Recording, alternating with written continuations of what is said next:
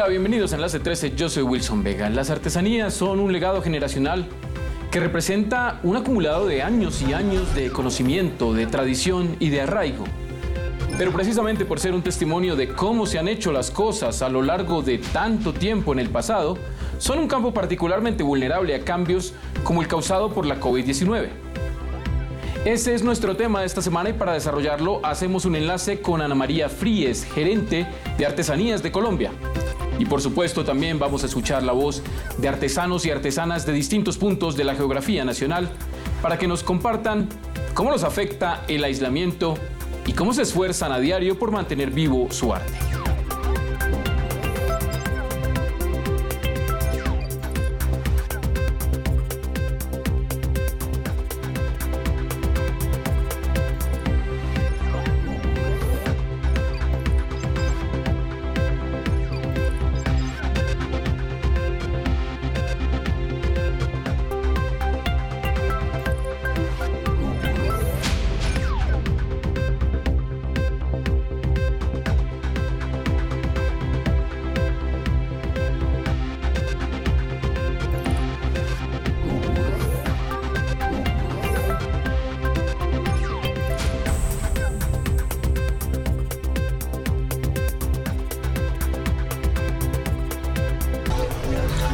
Hablando de patrimonio, eh, no es un tema que esté ocupando los titulares, no es algo en lo que, confieso, pensemos todos los días y sin embargo no basta, sino que a uno le pregunten cómo la estarán pasando los artesanos para que uno se dé cuenta de que ahí hay una problemática que no hemos suficientemente considerado.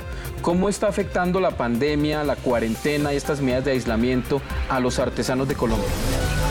Bueno, eh, lo principal es que, que el cierre de del comercio, de los mercados, de las ferias físicas, la ausencia de estos encuentros, pues los artesanos eh, han tenido pues una limitación evidente en la comercialización, en la venta de sus artesanías y, y obviamente una disminución muy considerable en sus ingresos.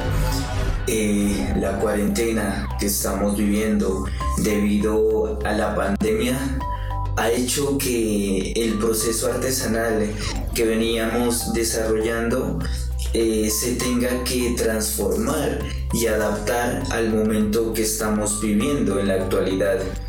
Tal vez no estábamos preparados para, para este momento. Algunos proyectos se quedaron en espera, otros se cancelaron, pero desde nuestro territorio también fuimos sintiendo esa barrera, ¿no? Que nos impedía el contacto, la interacción con los mismos artesanos, con nuestros clientes. Eh, y sí, antes de la, de la situación pues teníamos la oportunidad de participar en los eventos comerciales eh, Artesanías de Colombia nos permitía una vitrina para dar a conocer nuestros productos y así contribuir pues, a la economía en las familias. También el turismo que se vio afectado y como tal nuestro territorio también, porque el turismo era un factor muy importante en nuestra economía. El inicio de la cuarentena fue algo inesperado. Nos, nos, sembró la incertidumbre, la desconfianza. Nos sembró que debemos ser cada vez cautelosos en lo que nos rodea. Pero como indígenas debemos saber que nuestra madre tierra y el espíritu mayor nos protege a través del tiempo. Teníamos una clientela la cual nosotros ya le dábamos nuestros productos pero en este tiempo no, podemos, no podemos transportarnos a otros resguardos a las ciudades, por lo cual nos hemos visto afectadas en nuestro trabajo paulatinamente. Esta pandemia ha afectado a nuestro pueblo guayú fuertemente. Hemos colocado muertes en ella, psicológicamente y económicamente. Pensamos que la emergencia sanitaria sería por corto tiempo, Emocionalmente vivimos con el pánico que podemos contraer el COVID-19. Nuestro negocio a lo largo de estos cinco meses de cuarentena ha sido de pérdida para nuestro taller, ya que hemos vendido nuestras mochilas a menos precio y las que hemos enviado al interior del país también le hemos perdido por el aumento de transporte y envíos. pero aún así hemos tratado de llevar a flote nuestro negocio a pesar de la pandemia. Artesanías de Colombia muy rápidamente empezó a gestionar con articulación con diferentes entidades del gobierno. Generamos toda una estrategia, una campaña que inició desde el equipo de Artesanías de Colombia, de los de los colaboradores y más. Eh, Artesano, estamos contigo para recoger donaciones y aportes y poder atender con mercados eh, al sector artesanal. Logramos entregar cerca de 47 mil mercados. Eh, firmamos un convenio con Solidaridad por Colombia para profundizar en esa eh, recolección de aportes, de donaciones y eh, tener una, una segunda fase de apoyo al sector artesanal. Y por otro lado, también muy importante, a través de esta campaña contigo e invitar a los habitantes del país, a los habitantes del universo, a comprar artesanías colombianas. Entonces la compra de la artesanía es muy importante porque de esta manera contribuimos a la generación de ingresos de los artesanos. En la página web de Artesanías de Colombia se puede encontrar uno, el directorio de artesanos con contactos para que cualquier persona que quiera establecer un contacto con un artesano lo pueda hacer directamente. Publicamos los catálogos de eh, resultados de los diferentes laboratorios de innovación y diseño de los diferentes programas, 33 laboratorios de innovación y diseño, programa de moda, de joyería, el programa de etnias, el programa de atención a población víctima, en fin, para poder promocionar los diferentes, las diferentes artesanías, resultado de los laboratorios y que se puedan hacer pedidos. También activamos una página de, Instagram en donde estamos apoyándonos con los inventarios en temas de rotación de productos. Es tiempo de una pausa en Enlace 13, ya regresamos.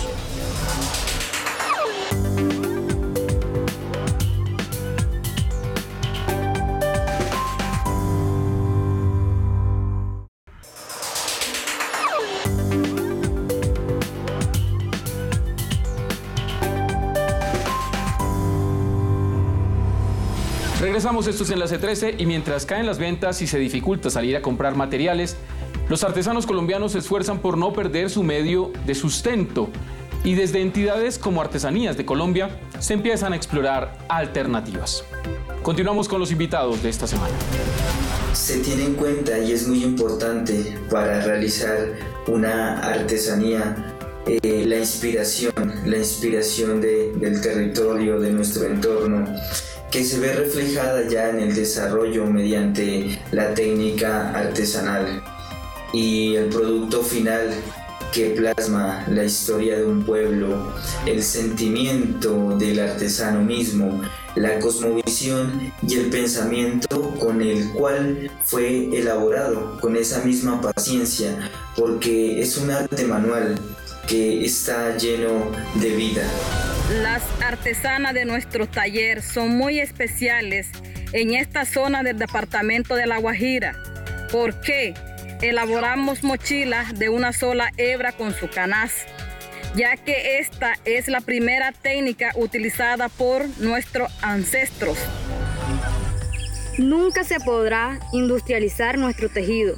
Sería un genocidio y el exterminio económico y de las cosmogonías del pueblo guayú Waleker, la araña tejedora, puso en nuestras manos la magia que descansa en el mito y los ritos de iniciación del encierro de la mujer guayú. Ciclo de nuestras vidas donde iniciamos nuestro oficio ancestral, el tejido guayú. Una máquina nunca podría reemplazar nuestro legado milenario. Nuestro trabajo es 100% hecho a mano, en eso radica su belleza, su, su importancia, no tiene procesos de industrialización, es 100% elaborado manualmente. Aparte de ello está cargado de historia, de simbología, de sostenibilidad ambiental. Y bueno, eh, entre ello lo que quiero resaltar es mucho la simbología de la etnia de los pastos, entre los cuales está el machín, el eh, churo cósmico, el sol de los pastos, entre otros que son nuestros emblemas, que son símbolos sagrados que van en cada una de nuestras piezas. La especialidad de nuestra artesanía es la magia, el saber, la mitología y la leyenda que enmarca a nuestro resguardo, a nuestro entorno. No, se puede colocar en la industria porque todo lo que es elaborado a mano tiene un sentir, un calor humano que solo la mujer indígena le puede colocar a la prenda. Nosotros somos 35 familias que estamos rescatando la tradición ancestral, artesanal a través del tejido en Huanga. Estamos creando hermosas piezas vanguardistas que compiten en un mercado nacional e internacional. Nosotros, a pesar de las dificultades que estamos pasando, eh, queremos enfrentar de la mejor manera esta situación, queremos imaginarnos en un futuro eh, mejor, con buena posición eh, de nuestra marca, eh, donde tengamos mucha más apertura de mercados. Porque no es solamente una pieza que nos cubre del frío o de los distintos comportamientos del clima, sino que también nos cubre de conocimiento, de sabiduría. Y usted al comprar cada pieza eh, nos está ayudando a fortalecer nuestro saber y no hacer perder este gran legado y esta gran sabiduría ancestral. El inicio de la cuarentena fue algo inesperado. Nos, nos sembró la incertidumbre, la desconfianza. Nos sembró que debemos ser cada vez cautelosos en lo que nos rodea. Pero como indígenas debemos saber que nuestra madre tierra y el espíritu mayor nos protege a través del tiempo.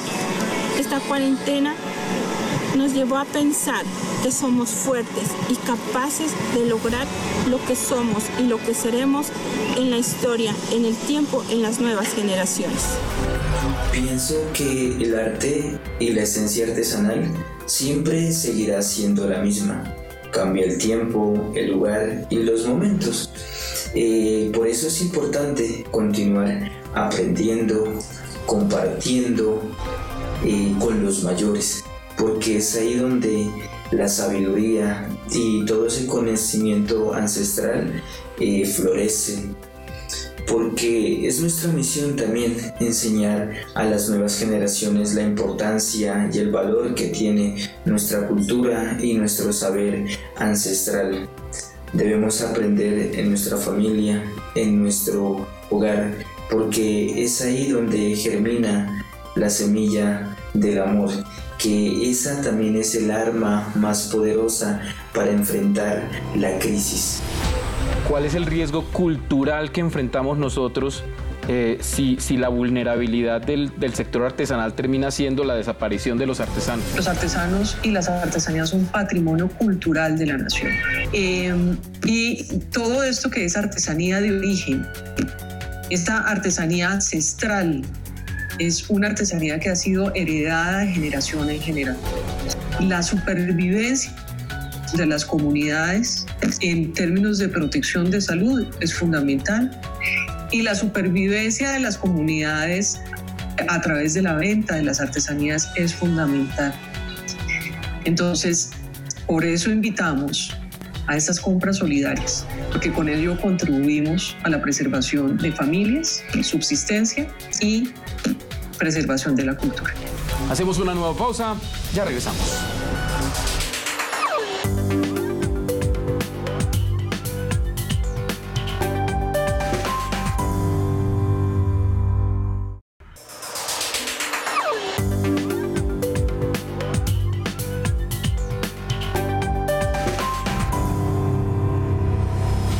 Regresamos y antes de cerrar este episodio vamos a oír la historia de don Hermes Romero, artesano del Casanare, exponente de un conocimiento ancestral que permanece ya en muy pocas personas, el de la producción tradicional de campechanas. Su historia es testimonio de la pujanza, pero sobre todo del corazón que caracteriza a los artesanos del país. quiero pedirle que comience educándome. ¿Qué son las campechanas? Bueno, las campechanas eh, es una variedad de hamaca. Eh, se le llama campechana porque es un nombre eh, de toda la historia aquí en la región de los llanos y tiene la especialidad que son hechas totalmente en cuero. Eh, las hay desde la campechana criollita que llamamos nosotros, que se echa en cuero totalmente crudo, y las hay en cueros más eh, eh, preparados, digamos, que han pasado por los cultiembres en diferentes tipos de cuero. esas son las campechanas, unas hamacas hechas totalmente en cuero, que no llevan herrajes, pinturas, pegantes, absolutamente nada, solamente cuero. ¿Y cómo aprendió usted a fabricarlas? Bueno, yo aprendí por el interés que he tenido toda la vida de aprender a hacer cosas, eh, todo lo que tiene que ver con mi cultura tradicional. Y me interesé, eh, en aprender y conseguí un amigo que me enseñó y luego me enseñó lo básico y luego la creatividad mía viene a, dar eh, más adelante el tope máximo que encontré para crear una campechana totalmente estándar. Siempre será la misma, siempre los acabados serán iguales, no cambian sino únicamente los colores. ¿Cuál es el recuerdo más antiguo que usted tiene de las campechanas? El recuerdo más antiguo de las campechanas eh, lo tuve en mis andanzas de muy joven dentro de la música llanera, en un festival en Tame, Arauca, eh, hace aproximadamente 39 eh, años.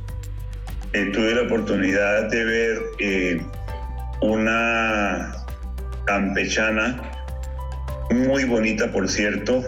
Eso nunca se me olvidará. Eh, estuve tocándola, me acosté en ella y ese mismo día tomé la determinación, algún día tengo que hacer una campechana igual a esta o mejor. Y bueno, ese es el recuerdo que me marcó de ahí en adelante. Siempre se grabó en mi mente esa figura de esa campechana. Y créanme lo que he logrado hacerla mejor como la vi ese día, pero ese recuerdo jamás lo voy a olvidar. Lo que uno entendería escuchándolo es que este no es el tipo de, artículo que se pueda producir industrialmente. Esto necesariamente tiene que ser la obra de un artesano. Claro, claro. Eh, a mí incluso he tenido propuesta de crear una máquina para que sea industrial y que de esa manera podamos producir no sé cuántas en una hora o no sé cuántas en un día. Y he rechazado totalmente porque he llegado a pensar que para hacer artesanía, primero que todo, tiene que ser hecho totalmente a mano el producto. Segundo, no podemos nosotros eh, cambiar nuestra tradición.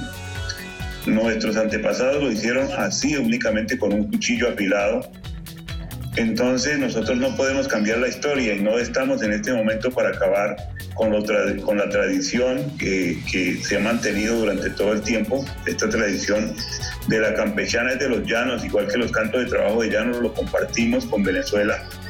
Este producto ha estado en Venezuela y estaba en Colombia en los diferentes estados y departamentos. Entonces es compartido y nosotros no podemos cambiar en ningún momento lo tradicional. Siempre será hecha a mano. Ok. Dígame cómo afecta la cuarentena por motivo del coronavirus una actividad como esta, como la producción de este, de este tipo de artículo artesanal.